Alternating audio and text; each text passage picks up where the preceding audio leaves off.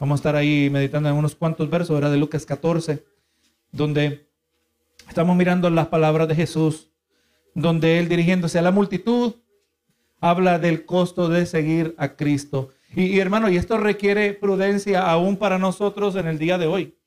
Amén. hay cosas que tenemos que decir que no.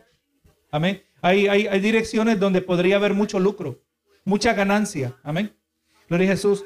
Pero eh, tenemos que decir que no, porque es que lo que tenemos que intercambiar para obtener aquello no sirve. Gloria, es demasiado, demasiado alto el precio que se tiene que pagar de no aceptar, no aceptar la voluntad de Dios. Todo lo que nos ofrece el mundo, por definición, será inferior a lo que Dios nos ofrece. Y verdaderamente estamos hablando del costo. No cuesta nada venir a Cristo, pero sí cuesta seguirle. ¿verdad? Sí tiene un costo seguirle. Eh, qué, qué lindo fuera, hermano, que venimos a Cristo. Quizás usted puede imaginar la, experiencia suya cuando vino a los pies de Cristo por primera vez, quizás un día muy emocional, una noche donde quizás por primera vez sintió el Espíritu Santo o quizás sintió un grande peso de parte de Dios, ¿verdad? Aplastando el alma nuestra eh, bajo la convicción de nuestro propio pecado. Y gloria a Dios. Y, y qué bonito fuera que de ahí nos fuéramos derechito al cielo. Pero no, hermano, aquí estamos. Amén. Y, tenemos que ser honestos, hay momentos que esa novedad de servir a Cristo se nos puede pasar, especialmente cuando eh, nos, encontramos envueltos viviendo la vida cotidiana. Gloria a Jesús. Imagínese, hermano, eh, venir de estar en la presencia de Dios y hay que ir a lavar ropa. Hay que ir a trabajar, hay que cambiar pañales. Hay que, hay que hacer toda serie de cosas, hay que trabajar en el carro. Eh, todas esas cosas parecieran tan insignificantes en comparación eh, a, lo que Dios es lo que es estar en la presencia del Señor. Pero al mismo tiempo entendemos que es por diseño de Dios, porque somos luz en medio de las tinieblas. Hay que ir a la escuela, hay que ir a trabajar. Gloria a Dios, si usted es un hombre, una mujer, un joven, una jovencita, con una misión. Amén. Gloria a Dios, conscientes, ¿verdad? Del llamado. Miramos la semana pasada Estamos mirando, eran los primeros versos de este, mejor dicho, de esta sección en Lucas 14, 25, donde mirábamos unas palabras bastante ásperas de parte de Jesús. Cuando nosotros entendemos que hay una urgencia, amén. Y yo, yo siempre le presento la manera que yo pienso y, y usted eh, adapta a su propia manera de pensar como usted mire bien. Pero me pongo a observar, yo siempre, vivimos en el mundo físico, pero también eh, operamos dentro del mundo espiritual. Y lo que es muy cotidiano, aquí voy yo, igual que todo mundo, empujando el carrito, llenando de comida, gloria a Jesús. Y parece normal, pero no, también eh, entendemos que hay un mundo espiritual. Gloria a Jesús. Y yo me, pongo a pensar frecuentemente, especialmente cuando hay mucha gente, ¿cuántos de estos se están perdiendo? Amén. Gloria a Jesús. ¿Cuántos de estos están sin Cristo Jesús? Y, y verdaderamente nos vamos dando cuenta que una mayoría, una mayoría se está perdiendo. Gloria a Jesús. Y cuando vemos esto, hermano, entendemos que hay una urgencia en la proclamación del Evangelio. Necesitamos nosotros ser la mejor versión de nosotros mismos. O sea, en otras palabras, debemos estar buscando ser, ser santificados. Amén. Esa es la mejor versión de nosotros mismos. Una versión más santa, una versión más consagrada, una versión más obediente, una versión que se agrada más en, la voluntad de Dios, en los propósitos de Dios. Un corazón que anhela lo que Dios anhela y aborrece lo que Dios aborrece. A ver, recibimos lo que Dios recibe, rechazamos lo que Dios rechaza. Esa es la mejor versión. Y usted, si va creciendo, si va madurando, ¿verdad? Porque cuando hablamos de ser santificado, esto es sinónimo, significa lo mismo que madurar. Amén. Significa lo mismo que crecer. Significa lo mismo que eh, aumentar en, en fruto, ¿verdad? Más fructífero más crecimiento, más madurez, más santidad, todo eso está refiriéndose a lo mismo. Eh, en otras palabras, todo esto en muchas maneras está describiendo la transformación, ¿verdad? La transformación de nuestras almas. Cada vez más nos vamos volviendo más y más a la medida de Jesús. Debe haber una urgencia en nosotros de crecer. Amén. Necesito madurar, Señor. Nadie va a decir, Señor, como anhelo seguir estancado. ¿O usted estado estancado alguna vez? Yo he estado más de una vez estancado. Amén. No se disfruta. Y coincide muchas veces con el estancamiento que uno siente, la voz de, Dios eh, como que se siente silenciosa. Y además le voy a decir, el estancamiento no es porque hicimos algo malo. Es parte del proceso. donde vamos aprendiendo, donde vamos aprendiendo a agarrarnos de la mano del Señor. Aunque yo no sienta su presencia, eso no quiere decir que Dios no está conmigo. Yo le puedo preguntar a usted y no, no se preocupe, que a veces venimos al culto y usted puede salir diciendo la verdad, Señor, hoy no sentí tu presencia, pero eso no quiere decir que estuvo mal el culto. ¿Sabes eso, verdad? En ningún verso dice que todos los cultos tenemos que sentir la presencia de Dios. Pero eso no quiere decir que yo no estoy consciente de su presencia. Que eso es igual de importante. Usted, usted no está lavando, eh, usted eh, está lavando ropa, está lavando algo, haciendo lo más eh, cotidiano. Y usted dice, oye, cada vez que yo siento que yo lavo ropa, que lavo los platos, ¿cómo siento la presencia de Dios? Yo creo que pocos de nosotros ah, podemos decir eso, ¿verdad? Pero lo que sí le puedo decir que si tenemos conciencia de su presencia, Señora, que estoy lavando platos, yo no siento nada en el momento, pero yo sé que tú estás conmigo. Y es más, y me siento agradecido. Amén. vamos mirando que cuando Dios guarda silencio, Él lo que quiere desarrollar en nosotros es que nosotros tengamos conciencia de Él. Él está aquí, hermano. Podemos estar en el lugar más oscuro. Y este, este, detalle es importante porque usted puede estar en el momento más oscuro de su vida, donde menos usted puede decir que siente la presencia de Dios, pero si tiene conciencia de que Él está allí, todo cambia. Amén. Este detalle es sumamente importante. Y, y le voy a decir que muchas veces lo que nos va a sustentar, porque tener conciencia es saber algo. Saber que Dios es omnipresente. ¿Verdad que sí? Aunque yo no lo sienta, Él está allí. Y eso es lo único que yo necesito saber. Gloria a Jesús. Eso es lo único que yo necesito saber. Que lo que la palabra declara de Él y que Él está conmigo. Y es más, y, que no solo está a mi lado, pero al mismo tiempo la palabra deja saber que el Señor Jesús está a la diestra del Padre intercediendo por nosotros. Aunque yo no sienta nada. Amén. Así que nosotros, hermanos, conscientes de la presencia de Dios, vamos entendiendo que tenemos que crecer, hermano, en una urgencia, porque entre más seamos transformados, más maduremos, más crezcamos, más fructíferos seamos, hermano, hace necesidad, ahí hace falta de trabajadores hábiles en la obra del Señor, no trabajadores inútiles, no trabajadores vagos. Eso no sirve. Dios quiere trabajadores útiles y aquellos que son moldeados, gloria a Jesús. Y cuando hay esa urgencia, vamos mirando, como en el caso de Jesús, mirando las multitudes que le seguían, en el verso 25 de Lucas 14, se da vuelta y se dirige a ellos y les habla palabras ásperas. Miremos el verso de la semana pasada. Si alguno dice el 26, si alguno viene a mí y no aborrece, son palabras que son utilizadas con el fin de chocarle a la audiencia. Tienes que aborrecer a tu padre y a tu madre mujeres, hijos y hermanos, y aún también tu propia vida. Pero cuando miramos, oye, esto parece contradicción. Porque nos dice la palabra que tenemos que amar a nuestros enemigos. Tengo que amar a mis enemigos, pero debo aborrecer a mi padre y a madre.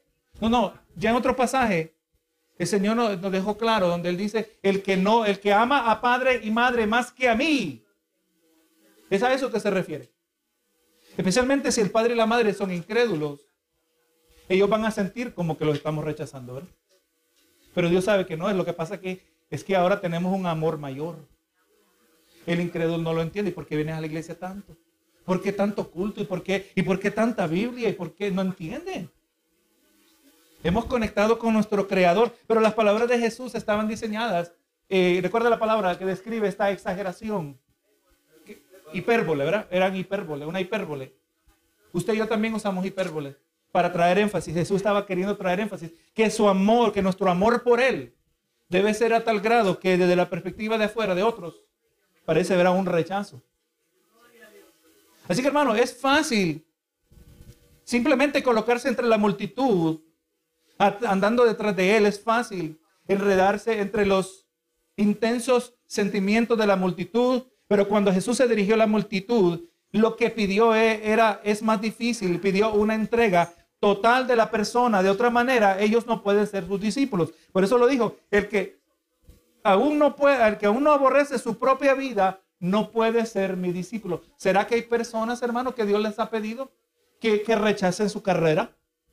Dios no le pide a todos, pero a todos nos va a pedir que rechacemos algo que era apreciado. Y le digo, y, nos va pidiendo que nos lavemos el cerebro de ese lenguaje psicológico, donde venimos aquí y es cuando venimos a Cristo que en Cristo realizaremos nuestros sueños. No. Nuestros sueños nos llevan a la muerte, hermanos, si no tenemos cuidado.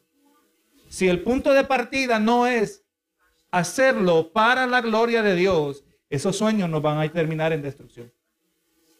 Recuerde, todo lo que él hace es para para su gloria.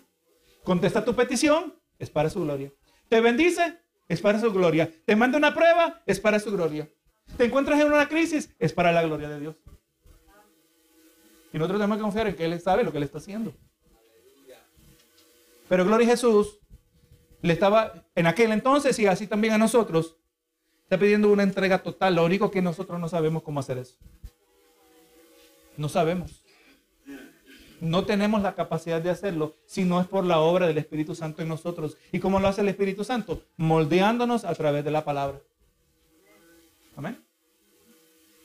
Jesús afirmó esto de una manera negativa para que sus palabras llevaran filo. Las palabras de Dios, hermano, traspasa. Nosotros que tenemos pilares aquí en la iglesia, a veces queremos esquivar alguna, ¿verdad? Porque duelen, hermano. Duelen las palabras del Señor. Y, le digo, hermano, no se preocupe, que la palabra corta en dos direcciones. Corta también al predicador. Es imposible traer un mensaje tan poderoso y no ser afectado por él. Es imposible. Si la palabra no me afecta a mí, el predicador, ¿cómo voy a esperar que lo afecte a usted? Hoy yo le digo, la palabra me está afectando a mí. Más que nunca. Gloria a Jesús. Las palabras de Dios llevan filo con el fin de captar la atención y provocar pensamientos. Y hasta el día este, y hasta ese día, hermano Jesús, hasta este día Jesús todavía continúa llamando individuos a él. Esta misma palabra demandante parece, aparece sin cambiar hasta el día de hoy. Él nos está llamando a amarle más que a nuestro padre y a madre. El Señor extiende este llamamiento a amarle más que hermano y hermana. Él nos está invitando a un mayor amor que va arriba de nuestra propia vida. O sea, la, máxima, máxima comprensión de esta realidad, de un amor que va más arriba de nuestra propia vida, es aquel que está dispuesto a morir por causa del Evangelio. Hasta el día de hoy, gracias al Señor, yo creo que ninguno de nosotros nos hemos visto amenazados de esta manera, pero esto puede cambiar, hermano. ¿Se está mirando? ¿Usted sabe cuando uno quiere saber en qué dirección viene el viento? Se mete el dedo en la boca, ¿verdad? Y a ver dónde viene el viento. Así debemos estar, hermano, espiritualmente hablando. El viento espiritual, el viento del que opera el maligno, la ola, la corriente espiritual de este mundo, tenemos que estar mirando.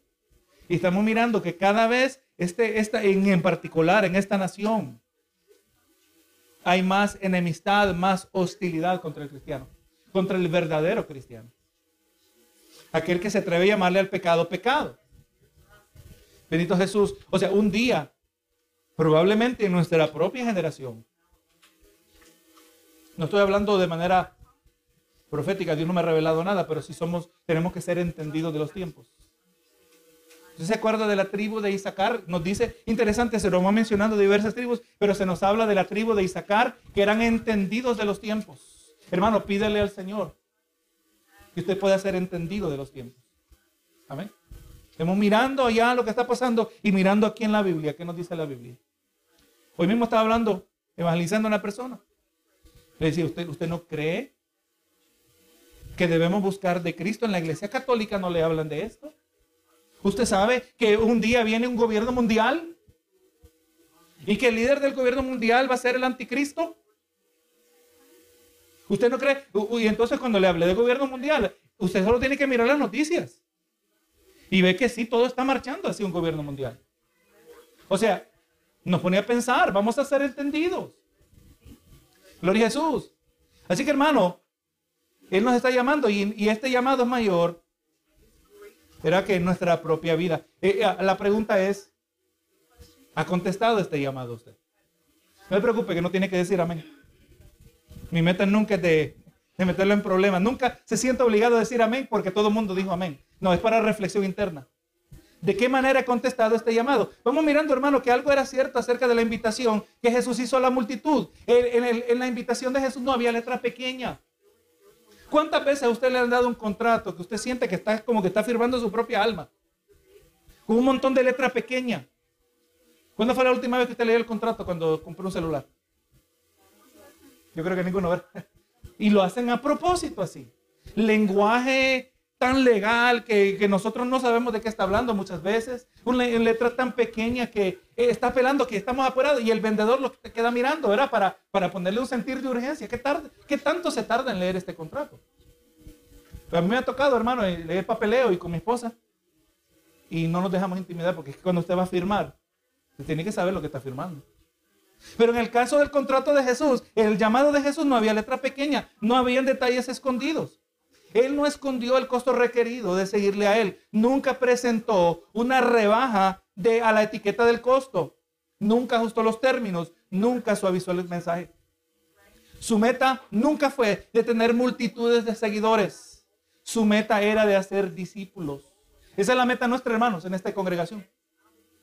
Nuestra meta es, no es de llenar la iglesia, aunque no estamos en contra de que Dios llene la iglesia. Pero es que lo que pasa es que nosotros no somos los que llenamos la iglesia. El que llena la iglesia es Cristo.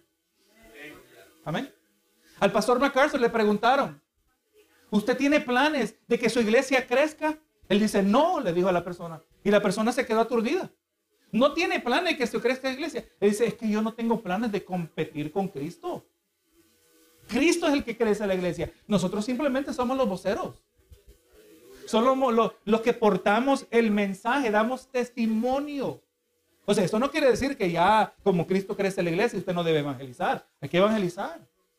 Hay que orar, hermano, ore más. Ore al Señor para que Dios lo vaya presentando esos corazones suavizados. Amén. Hay ataduras, hermano. Óigame, hermano, yo hablo con gente y yo veo la... Señor, gracias a Dios que eso te toca a ti. Yo ni sé por dónde entrarle aquí. Es una, una pared de bloque. No le entra el evangelio. Pero para Dios no es nada imposible. Si Dios pudo, si si Dios pudo obrar el endemoniado Gadareno, puede obrar con cualquiera. Si pudo resucitar a Lázaro. A mí lo que me toca es ser fiel en ser, como dijimos, la mejor versión de nosotros mismos. Una, un creyente santo para el Señor. ¿Verdad? Pero no podemos bajarle el mensaje tampoco. Déjame suavizarles que es que es muy áspero. No sé si acuerdan ustedes del boxeador de Kenia que nos visitaba año atrás. Nosotros le regalamos una Biblia en Swahili, en el idioma de él. Cuando él estaba viniendo aquí a la iglesia. Me contó una vez que lo votaron donde estaba y le, y le botaron la Biblia y le compré otra Biblia. Él tiene problemas con el alcohol. Es borracho. Ore por él. Él se llama Anthony. Y borracho me llega a la biblioteca. Pastor, pastor. Te viera ese ser, hermano. ¿Y qué tendrá este borrachito de, de los compañeros? Y me fui afuera. Quiero una Biblia, quiero otra Biblia. Y me contó lo que pasó. Gloria a Jesús y dije, Señor, ¿quiere una Biblia? ¿Quiere leer la Biblia? Amén. Este borracho quiere leer la Biblia. ¿Cómo puedo decirle que no? Lo entrevisté, le pregunté, ¿por qué quieres la Biblia?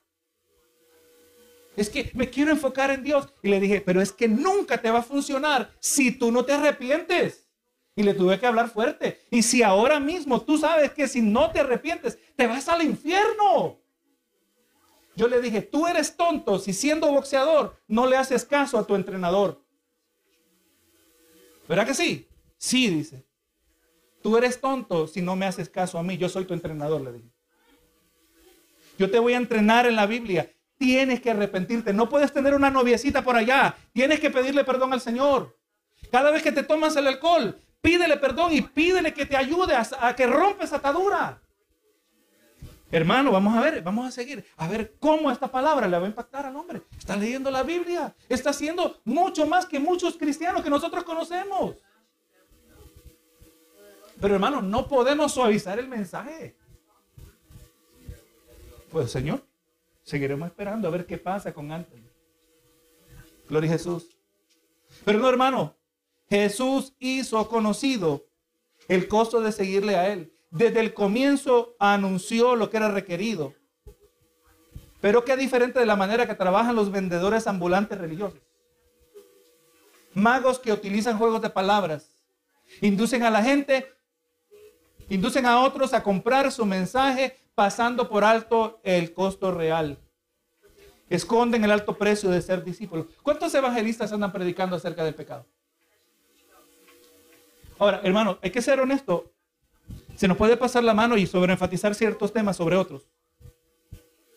¿Verdad que sí? Nosotros tenemos la tendencia de, practicar nuestra espiritualidad de estilo buffet. ¿Verdad que sí? Usted va y usted busca lo que le gusta y de lo que le gusta le echa más. A mí lo que me gusta es el amor. A mí lo que me gusta es la misericordia. ¿Y quién no? Pero eso no es todo lo que dice la Biblia. Y hermano, y por eso yo recomiendo, especialmente leas el todo el Nuevo Testamento.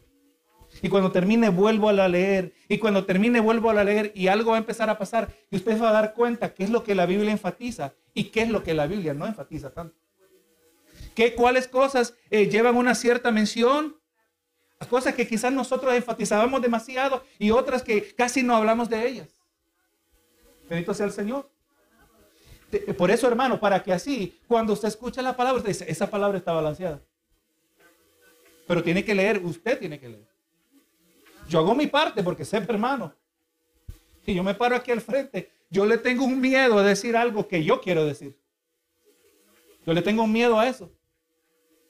Gloria a Jesús, invierto tiempo, yo necesito entender esta palabra. Y hasta el día de hoy, pues Dios ha sido misericordioso. Pero haga su parte, hermano, para que usted mismo compruebe lo que la palabra enfatiza y lo que la palabra enfatiza. Es lo que enfatizó el Señor después de 400 años de silencio. 400 años en las palabras del último profeta del Antiguo Testamento y 400 años donde no hubo visión, donde no hubo palabra profética de parte de Dios y el primer vocero que Dios activó, usted ya sabe quién es, ¿verdad? Juan el Bautista. Y lo primero que Juan el Bautista dijo, Dios te ama y tiene un plan para tu vida. Arrepentidos. No suena muy diplomático, ¿verdad?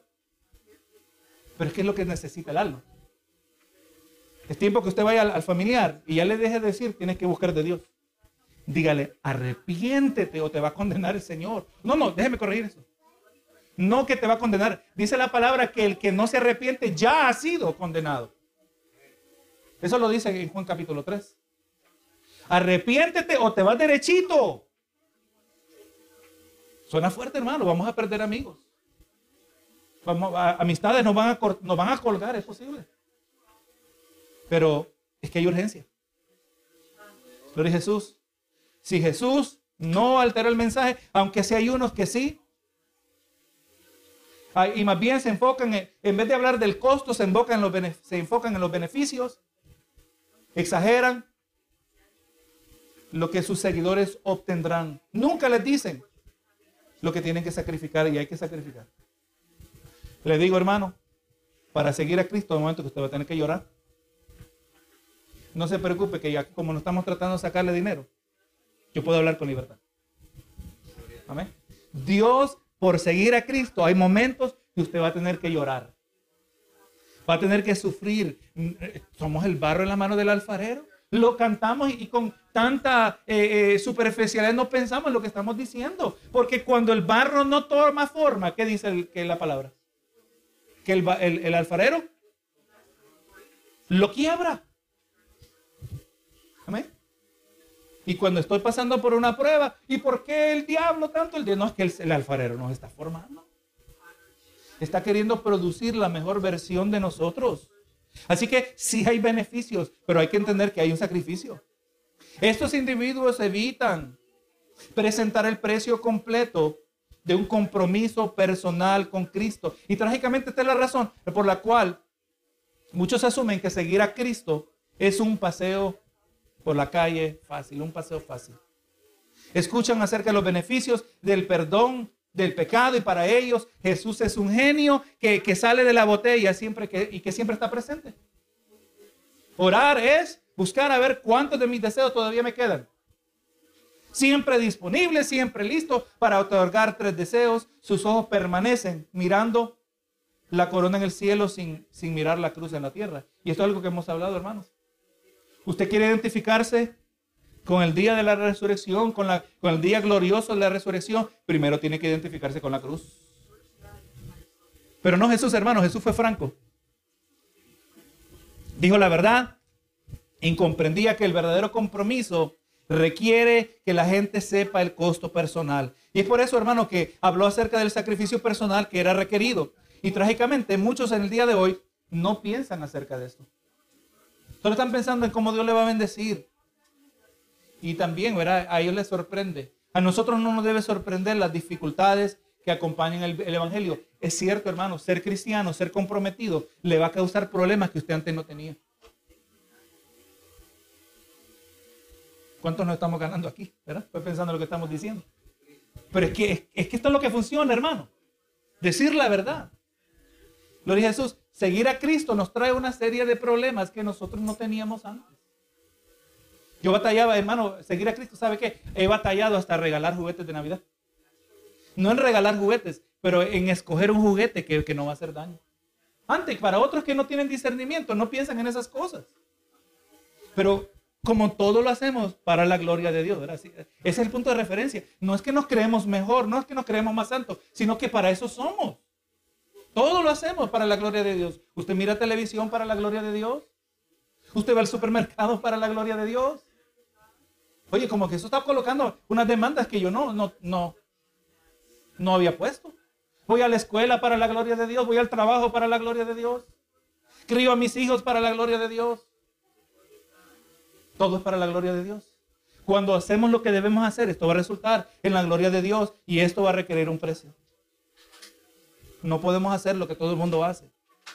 Pero muchos en el día de hoy no piensan acerca de esto. Consideremos el costo que Jesús tuvo que pagar para comprar nuestra salvación. Y vendrá a alto precio para todo aquel que la recibe. Hubo una cruz para Cristo y habrá una cruz para nosotros. Nunca nos debemos desilusionar cuando nos toca sufrir por nuestra lealtad a Cristo. Nunca, aleluya, Él nunca nos ha fallado. Hermanos, recuerden las palabras de, Pablo en la, en la, carta de Filipenses, donde, eh, donde Pablo dice, puesto que Cristo ha sufrido en la carne, armaos vosotros del mismo pensamiento. Amén. Si Cristo sufrió y yo me quiero identificar con Cristo, yo tengo que estar dispuesto. Y no se preocupe, hermano, no le estamos diciendo que usted haga un voto de sufrimiento como eso que sea. No, no. Pero cuando venga, cuando venga, usted lo reciba. No lo reprenda. No lo reprenda. Gracias a Dios que cuando Pedro escuchó y le dijo Jesús, Satanás te ha pedido para zarandearte como el trigo, pero yo he orado por ti que no te falte la fe. Gracias a Dios que Pedro no dijo, lo reprendo en el nombre de Jesús. Es ridículo, ¿verdad? Pero a veces nosotros nos queremos zafar también si no nos damos cuenta. Hay cosas que Dios las ha mandado derechito a nosotros. ¿No has considerado a mi sierva? ¿No has considerado a mi siervo? Ya vas a ver, diablo, que se mantiene fiel. Ya vas a ver, no toque su alma. Todavía eso ocurre, ¿no? Gloria a Jesús las dificultades, ¿verdad? Hay una cruz para Cristo, una cruz para nosotros. Seguro que nosotros queremos los beneficios de parte suya. Seguro que queremos la provisión y protección que Él provee, pero no nos debemos olvidar el costo de ser discípulos. Yo soy discípulo, yo soy discípulo. Yo soy uno que se disciplina. Tengo una vida bajo disciplina, no una vida desordenada. Una vida ordenada, una, una vida que cada vez es colocada en mayor orden por la palabra del Señor. Yo no ando como, como, el, como el barquito que lo he llevado por el viento. No, no, no. Yo tengo dirección, yo tengo propósito. Todo, hermano. Una pregunta que es obvia. ¿Hasta, hasta aquí hemos llegado en este tema? Una, una pregunta importante se debe hacer. ¿Qué, ¿Qué es un discípulo? Mirando que lo dice la palabra. La palabra discípulo es un término usado tres veces por Jesús en estos cortos versos. La última palabra que aparece en el verso 26, 27 y 33. Y la completa realidad eh, de ser un discípulo es el enfoque central, es el enfoque central del discurso de Jesús. Jesús está describiendo lo que significa ser discípulo. El costo de seguir a Cristo también se puede decir lo que significa ser discípulo. Jesús quería que sus seguidores fuesen discípulos completamente devotos. Uno que no está entregado completamente, ¿sabe cómo le llama Jesús en el libro de Apocalipsis? Estibio. ¿Verdad que sí? Uno que no está comprometido. Hermano, las relaciones importantes en la vida fracasan si estamos comprometidos a medias. Comprometido a medias en el matrimonio. Comprometido a medias en el trabajo. ¿Qué ocurre en el trabajo? Lo votan, ¿verdad? ¿Usted cree que Cristo no nos vota? Dice, ¿verdad? Que el que es tibio, que se arrepienta, si no te vomitaré. El árbol que no da fruto es árbol, pero no da fruto. El hacha ya está al tronco. O sea, esto de tener compromiso a medias es peligrosísimo. Jesús quiere seguidores completamente devotos. Él nunca está interesado en atraer a aquellos que vendrán solo por curiosidad con el fin de agrandar el grupo. Él no quería que eh, juntar personas que estaban interesados en ser simplemente observadores de su ministerio. ¿Por qué usted cree el concepto de lo que es membresía? El concepto de membresía en la iglesia es un concepto bíblico. Amén. El concepto de membresía es bíblico. El concepto de una organización como concilio es un concepto bíblico. ¿Por qué es necesario que haya un concepto de membresía? Porque sin membresía no hay manera de excluir.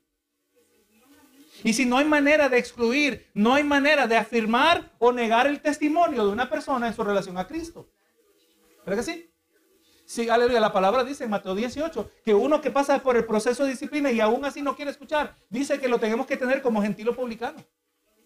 No puede gozar de todos los privilegios de lo que significa ser miembro de la familia de la fe. Pero aún así hay personas que están en contra de... No, eso es inventado de los hombres, dice. No, no, tenemos que tener la habilidad de excluir y también de recibir, afirmar el testimonio. ¿Todo con cuál fin? Con el fin de, de proteger el nombre de Cristo. Fulano dice, yo voy a tal iglesia y anda haciendo y deshaciendo. Pero si le preguntan a, un hermano, no, no, él, es, es, un miembro. Él no es miembro. Es más, era miembro. Estamos diciendo algo diferente, ¿verdad? No lo, no lo rechazamos. Si quiere venir, que siga viniendo. Mejor que siga viniendo, ¿verdad? Para que le llegue la palabra. Pero el compromiso no funciona a menos que sea total. ¿Y qué tal si digo que un ataque del enemigo es un tipo de prueba? La, la, la manera de nuestro proceder sigue siendo la misma. Amén. Una, una prueba que puede venir salud. Usted sabe que se puede enfermar y no quiere decir que se fue el diablo.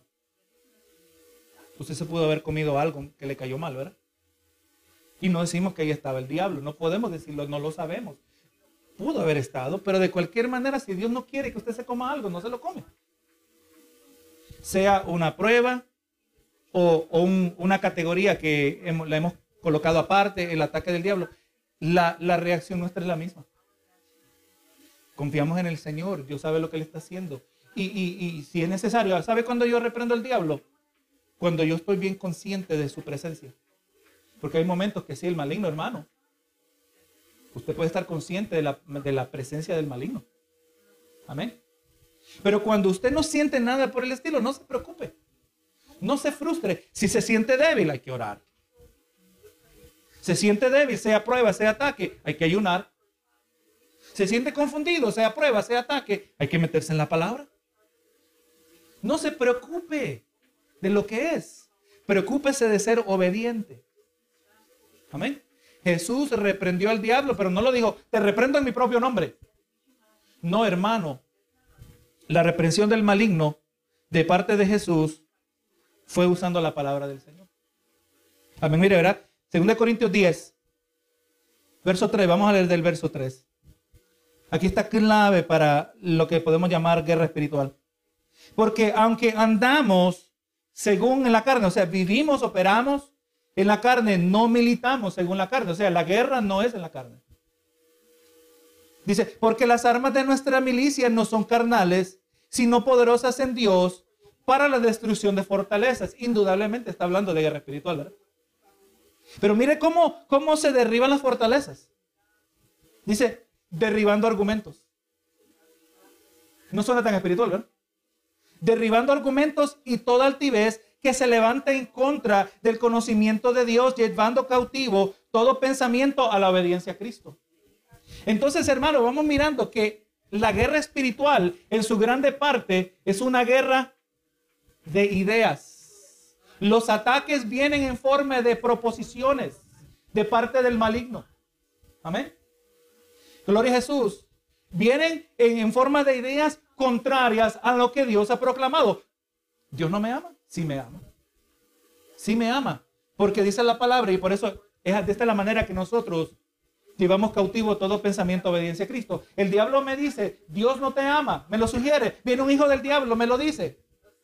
No, no, no, eso no es cierto. Porque la palabra dice que más Dios en, esto muestra su amor para con nosotros, en que siendo aún pecadores, Cristo murió por nosotros.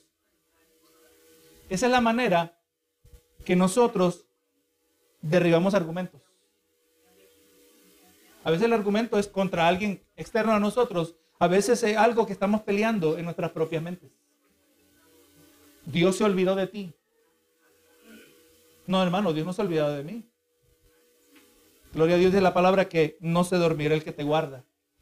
Y aquí Jehová guarda tu salida y tu entrada desde ahora y para siempre. Amén. Entonces, hermano, dice, y dice el verso 6, estando profundos para castigar toda desobediencia cuando vuestra obediencia sea perfecta. Entonces, hermano, por eso, esta es la manera que nosotros nos preparamos contra todo, todo ataque. Nos preparamos para ser victoriosos en toda prueba, conociendo la doctrina de la palabra del Señor. Escuche bien, podemos decir conociendo la palabra, pero específicamente estamos diciendo conociendo doctrina. Amén. No es un verso por aquí y un verso por allá. No, hermano, es este verso conectado con este verso y con el otro verso.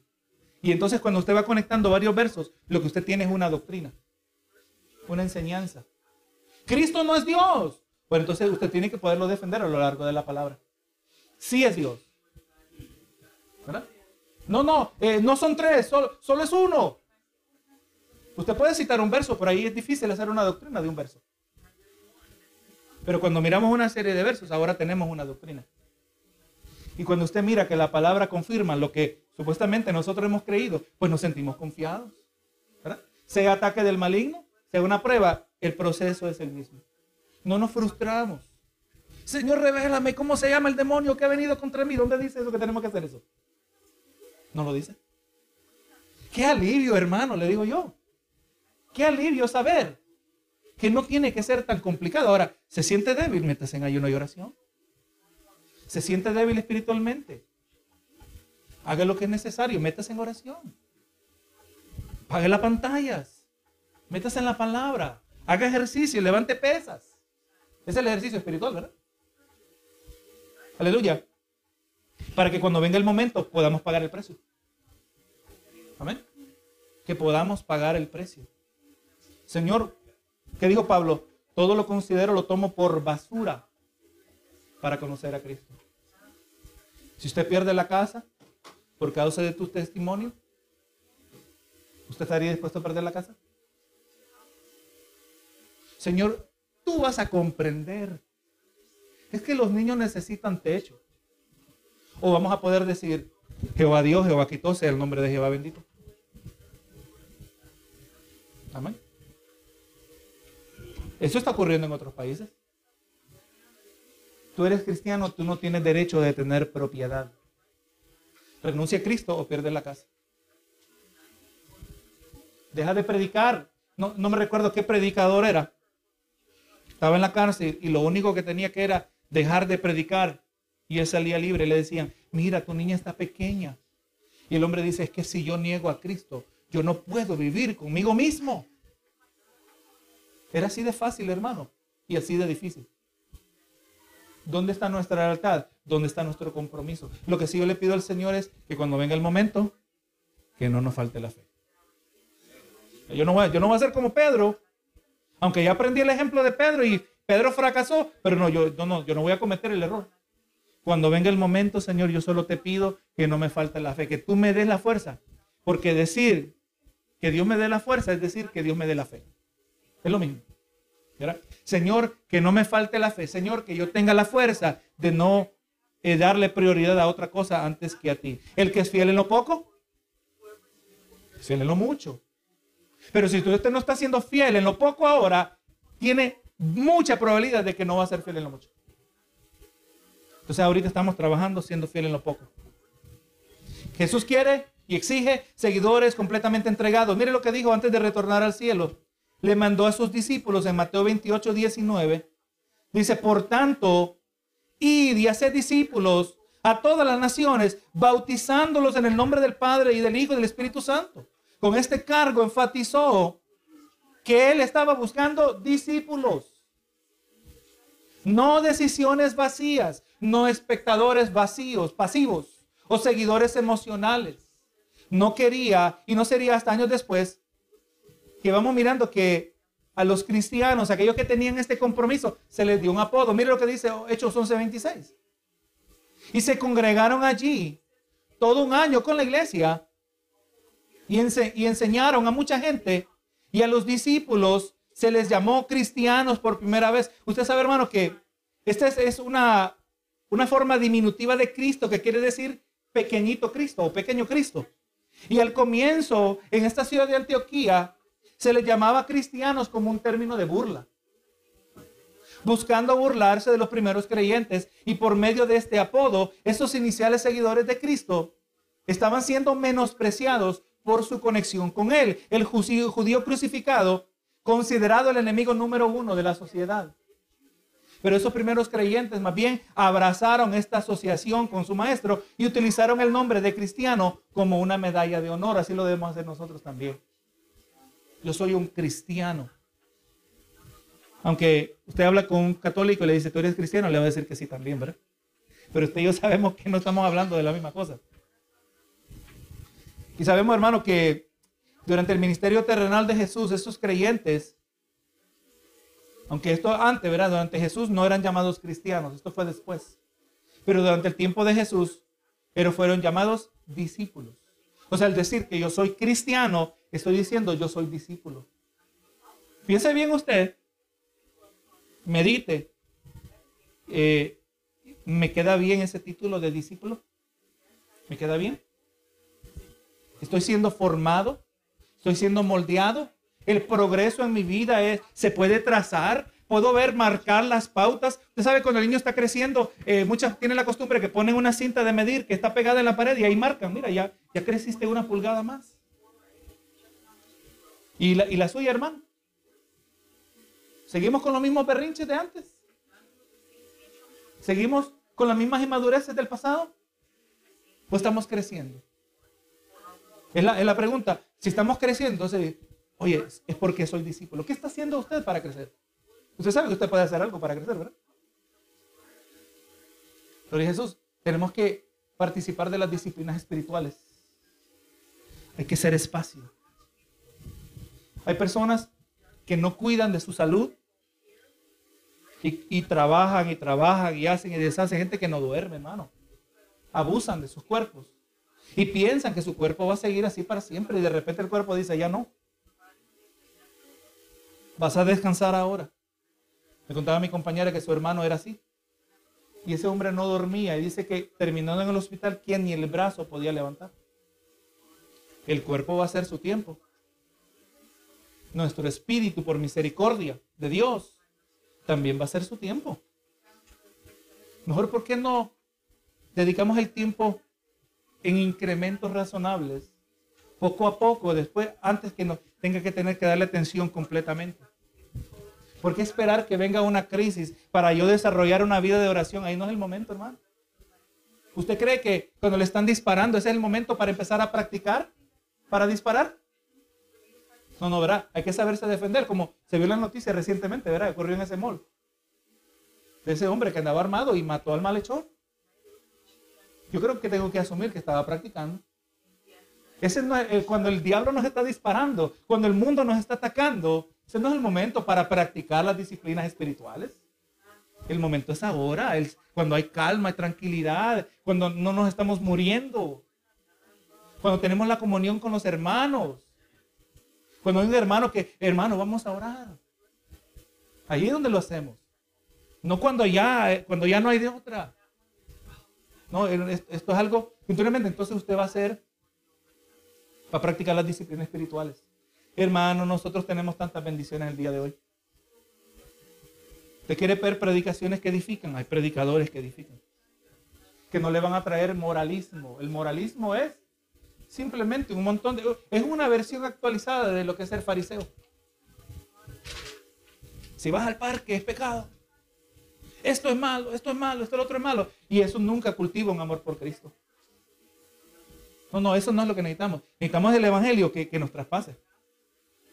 Que duele, hermano. Y, sepa, yo tengo mis predicadores que a mí me tiran también. Yo escucho predicaciones. Yo también me necesito edificar. Yo leo la palabra para mi propio beneficio, no simplemente para predicar. Que eso también tiene su demanda. Así que hermano, pues un genuino discípulo era un verdadero creyente en Jesucristo. En el día de hoy, el término discípulo pues ha llegado a ser conocido como algo menos. Desafortunadamente, la palabra ha recibido una de baja de su significado original y actualmente la palabra ha sido dada de baja llegando a representar alguien que quizás alguien que asuste los estudios bíblicos en un grupo, un grupo de crecimiento o alguien que tiene quizás un poquito más alto nivel de compromiso. Pero la manera que fue usada por Jesús, la palabra discípulo significaba un auténtico seguidor que estaba entregado a él en fe obediente. La obediencia, Señor, te quiero obedecer. Recuerdo que estamos mirando unas semanas atrás en Filipenses, donde mirábamos la parte que nosotros tenemos que hacer, ¿verdad? Creo que el verso 12 del capítulo 2, que nos ocupemos de nuestra salvación con temor y temblor. Pero de ahí el verso 13 dice, ¿verdad? que Dios es el que produce en nosotros el querer como el hacer. Esa, es la evidencia que necesitamos ver en nosotros. Amén. El querer, tengo hambre de ti, Señor. Tengo hambre. Quiero serte obediente. ¿De dónde viene ese deseo? Viene de Dios, de Dios mismo. El Salmo 14 nos dice que no hay ni uno que sea bueno, no hay ninguno que busque a Dios, ni siquiera uno, dice el Salmo 14. Ni siquiera ni uno busca a Dios. Así que cuando yo veo en mí el deseo de buscar de Dios, es Dios el que pone el deseo. Hay que alimentarlo. Como Pablo le dijo a Timoteo, aviva el fuego del don de Dios. Hay que avivarlo. Para que cuando venga el momento, yo esté dispuesto a pagar el precio. A pagar el costo, ¿verdad?